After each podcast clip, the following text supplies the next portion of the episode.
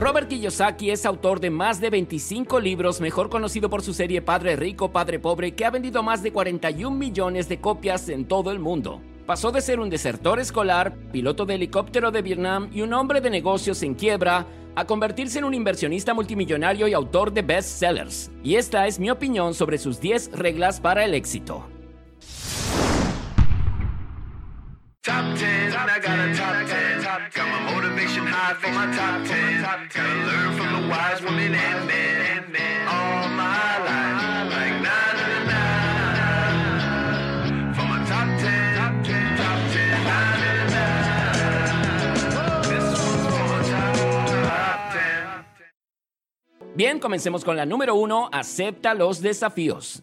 Me convertí en emprendedor porque fue el mayor desafío que pude afrontar.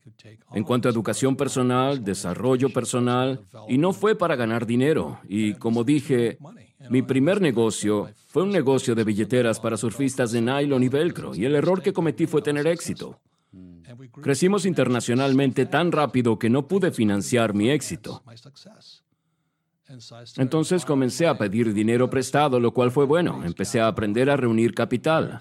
Aprendí a negociar, sabes, yo estaba en Corea luchando contra el taekwondo, porque estaba negociando la producción y estábamos fabricando en Hawái, donde el costo de fabricación era demasiado alto. Así que tuve que volar a Corea y Taiwán para negociar la fabricación. Te diré esto, no te sientes estúpido hasta que estás negociando contra coreanos y taiwaneses. Estos tipos me tenían subiendo por un lado y bajando por el otro. Pero para eso lo hice. ¿Sabes a lo que me refiero? Es aprender a financiar, aprender a factorizar, enviar y luego factorizar mi inventario y todo eso. Aprendí mucho mientras iba a la ruina, a la ruina con éxito. Entonces, cuando les explico eso a los jóvenes, digo, así es como te vuelves más inteligente, pero en la cultura académica, estábamos hablando de Jordan Peterson, como critica a los académicos. Bueno, en la cultura académica, la persona que más errores comete es una persona estúpida. Pero como emprendedor, la persona que más errores comete y aprende algo es la persona rica. Por eso siempre les dije a los jóvenes emprendedores, el dinero nunca los hará ricos. Es tu experiencia, cuánto aprendes, los errores que cometes, las personas que conoces y todas esas experiencias horribles son todas buenas experiencias y aprendes de ellas. Por supuesto. Y esa es la diferencia de actitud de un emprendedor. La mayoría son empresarios de pequeñas empresas, no son emprendedores. Abrirán una pizzería para ganar dinero y se quedarán atrapados allí para siempre. Ese no soy yo. Y ese tema del emprendedor es un tema masivo. Bien, un traficante de drogas también es un emprendedor. Al igual que Jeff Bezos, que dirige la empresa de promoción de productos más grande del mundo. Ambos son emprendedores. Pero la brecha entre el narcotraficante y Bezos es enorme. Entonces, cuando hablo con los jóvenes, les digo qué tipo de emprendedor quieres ser. Si solo estás aquí para ganar dinero, puedes hacerlo, pero no es emocionante. Número 2. Comprende cómo funciona el dinero. Estoy tratando de decir que cuando te dicen que evites las deudas es algo estúpido porque el dinero es deuda. Y la única forma en que el dinero evita la deuda es a través de los impuestos. Como digo en mi libro Padre Rico, Padre Pobre, ¿cuál es la lección número uno? Los ricos no trabajan por dinero. Correcto. El dinero es deuda. Uso la deuda como dinero y todo el mundo piensa que endeudarse es malo. Bueno, ¿quién dijo eso? Creo que el mercado de valores es para perdedores. ¿Por qué pondrías dinero en el mercado de valores cuando está manipulado? Pienso en eso, en la mayoría observando la manipulación que ocurre detrás de escena. En eso se concentra mi cerebro todo el tiempo y no pago impuestos. La pregunta es, ¿cómo es que no pago impuestos? Te puedo decir.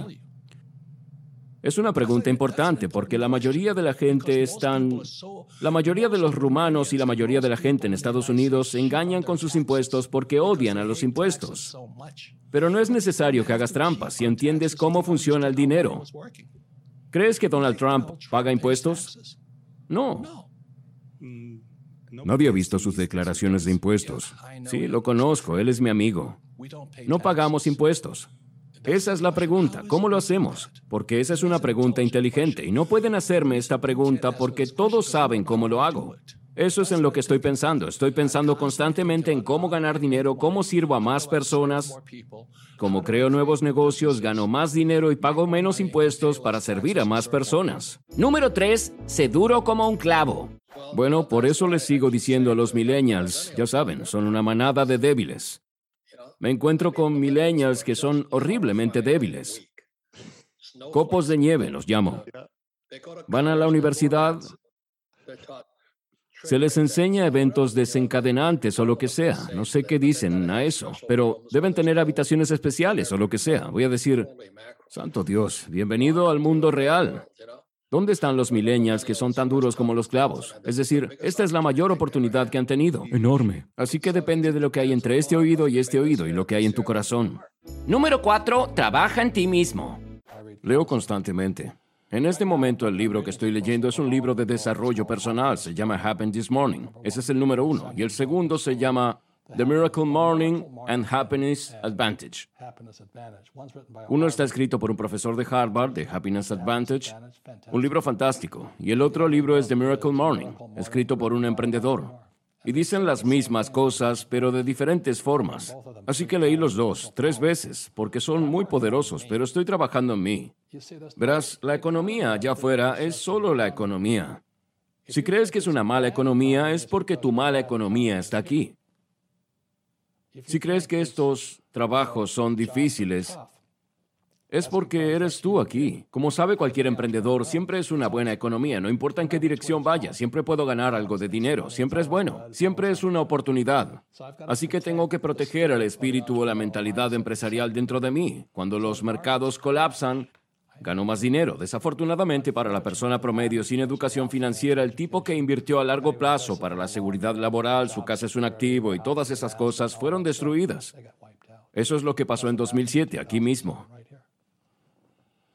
Fueron destruidos por la crisis y otros se enriquecieron con ella. Y esa es la diferencia. Número 5. Aprende del Monopoly. Creo que hay personas que intentan hacer el bien educando fuera del sistema escolar tradicional, donde creo que son más limitados. Correcto. Y es por eso que creé el juego de mesa Cashflow, porque aprendí sobre el dinero jugando al Monopoly. Aprendí más sobre la vida jugando al Monopoly que en cuatro años de universidad. Fui a una muy buena escuela, una de las mejores del mundo. La Academia de la Marina Mercante de los Estados Unidos. Salí rico, pero no me enseñó mucho sobre el dinero. Solo era un empleado bien remunerado. Número 6. No te dejes lavar el cerebro. Pienso en la economía, los negocios, los asuntos mundiales. Mi trabajo es hacer que los sistemas financieros complejos sean lo suficientemente simples para que la persona promedio pueda entenderlos. Eso es extremadamente difícil porque a la mayoría de las personas se les lava el cerebro cuando se trata de dinero. Ve a la escuela, consigue un trabajo, trabaja duro, paga tus impuestos, ahorra dinero, evita las deudas, compra una casa e invierte en la bolsa de valores. A todos los que siguen ese programa se les ha lavado el cerebro. Ni siquiera me importa el dinero. Gano mucho dinero porque entiendo el sistema. Nunca iría a la escuela, conseguiría un trabajo, trabajaría duro, ahorraría dinero, evitaría las deudas, compraría una casa e invertiría en la bolsa de valores. Hago todo exactamente al revés. Número 7. Ten una oficina familiar. Es una locura. Las cosas que encuentro una vez más, el segundo cuadrante de flujo de efectivo contable es, en el lado derecho es BI, de ahí es de donde vienen tipos como Mark Cuban y Damon Jones. Son inversores profesionales, adquieren empresas, financian empresas, tienen lo que se llama oficinas familiares, no negocios desde casa o oficinas en casa. Son oficinas familiares. Entonces es una oficina familiar. Cuando era joven, mi padre rico me dijo, algún día tendrás una oficina familiar. ¿Qué significa eso? Yo tengo una oficina. Él dijo, no, no, no, no. Es donde tienes todo un equipo de personas moviendo tu dinero por ti porque tienes mucho dinero entrando. Demasiado dinero es un problema también porque tienes que seguir moviéndolo. Así que tengo una oficina familiar y eso fue parte de todo el proceso de hacerme rico para poder aprender a tener una oficina familiar. Y el tipo promedio tiene un 401k. ¿Por qué le pateó el trasero? No me importa si fue a Harvard. Le patearé el trasero de un lado a otro, ganaré millones, no pagaré impuestos y seguiré moviendo mi dinero. Número 8. Concéntrate en la inteligencia espiritual. Siempre digo que dejes tu trabajo, pero eso no es... No tengo trabajo. Solo he tenido un trabajo y nunca quise un trabajo después de eso, porque debía tener hambre. Pero todos somos diferentes, ¿verdad? Los humanos somos seres diferentes. Estoy bastante seguro de que esta área del diagrama, por esto creé mi juego de mesa Cashflow, porque tenemos cuatro inteligencias diferentes. Tenemos inteligencia mental, tenemos inteligencia física. Probablemente tengas muy buen físico, en general inteligencia emocional e inteligencia espiritual. Fui a la escuela militar en Nueva York. Lo primero es espiritual. Me convierto en marín, es espiritual. ¿Sabes a lo que me refiero? Porque estás arriesgando tu vida. Nassim Taleb escribió el libro El Cisne Negro. También escribió Antifrágil. Él dice, hay tres tipos de personas en el mundo. Hay frágiles, y eso es lo que están produciendo nuestros sistemas escolares, copos de nieve frágiles, y esa es tu elección. ¿Quieres ser así? Ten una buena vida. El segundo tipo es frágil es como una copa de champán. Si la golpea, se hace añicos. Luego el segundo se llama robusto, y una persona robusta es como una roca. Puedes golpearlos, tirarte sobre ellos, lo aguantan. Pero eso es todo lo que hacen, aguantan. Y antifrágil es alguien como tú, donde te golpean y te vuelves más inteligente. Y mejor por eso. Así que ahora amo a Nassim Taleb. Y mucha gente lo llama Doctor Muerte. Pero mira todo esto. Esta economía, estamos entrando públicamente en una depresión. No vamos a salir, de verdad. Oh, sí. Entonces la cuestión es, ¿es bueno para ti o malo? Yo estoy deseando que llegue. En la última crisis en 2008 gané más dinero que en toda mi vida. Entonces, este de aquí, en el 2020, me voy a hacer más rico. Pero otros se van a empobrecer. Y si son baby boomers, le echarán la culpa a este coronavirus. Oh, mi salud, tú sabes. Oye, sal a la carretera, ponte unos zapatos para correr, cambia tu dieta, toma algo de luz solar, ponte saludable. No seas un cobarde. Pero, oh, no, tengo tanto miedo de morir. Ya estás muerto, ni siquiera lo sabes todavía. En la infantería de Marina solíamos llamarlos gente cadáver. Cadáveres. claro, es un hombre cadáver. Un hombre cadáver es una persona que está muerta, pero no lo sabe. Tiene tanto miedo de morir que ya están muertos. Sí, se trata de actuar tomando el control de tu vida, tomando el control de tu salud, tus finanzas, todo. Ahora es el mejor momento para estar vivo, en este momento. Número 9. Elige cómo vivirás. ¿Qué debe entender la gente sobre esta forma de vida? Porque no todos podemos ser emprendedores. Algunas personas necesitan conseguir algún trabajo. O deberíamos intentar ver cómo podemos cambiar nuestras vidas en la forma en que lo muestras en tus libros. Depende de la persona. Depende de la persona. Es una elección libre. ¿Quieres ser empleado? ¿Quieres elegir ser un empleado? ¿Quieres ser emprendedor? Elige ser emprendedor. Pero tienes que estudiar, son dos personas diferentes. Lo que tienes que estudiar es diferente, mental, emocional y espiritualmente. Son personas diferentes. Un emprendedor es extremadamente diferente a un empleado. Pero es un estudio diferente. El problema es que nuestro sistema escolar nos capacita para ser empleados. Ve a la escuela, consigue un trabajo, trabaja duro, ahorra dinero, paga tus impuestos, evita las deudas e invierte en la bolsa de valores. Eso te hace pobre. Y la regla número 10, la última que elegí en esta ocasión es aprende a cometer errores. Lo más importante para un emprendedor es que tienes que aprender a cometer errores. Y la escuela te castiga por cometer errores.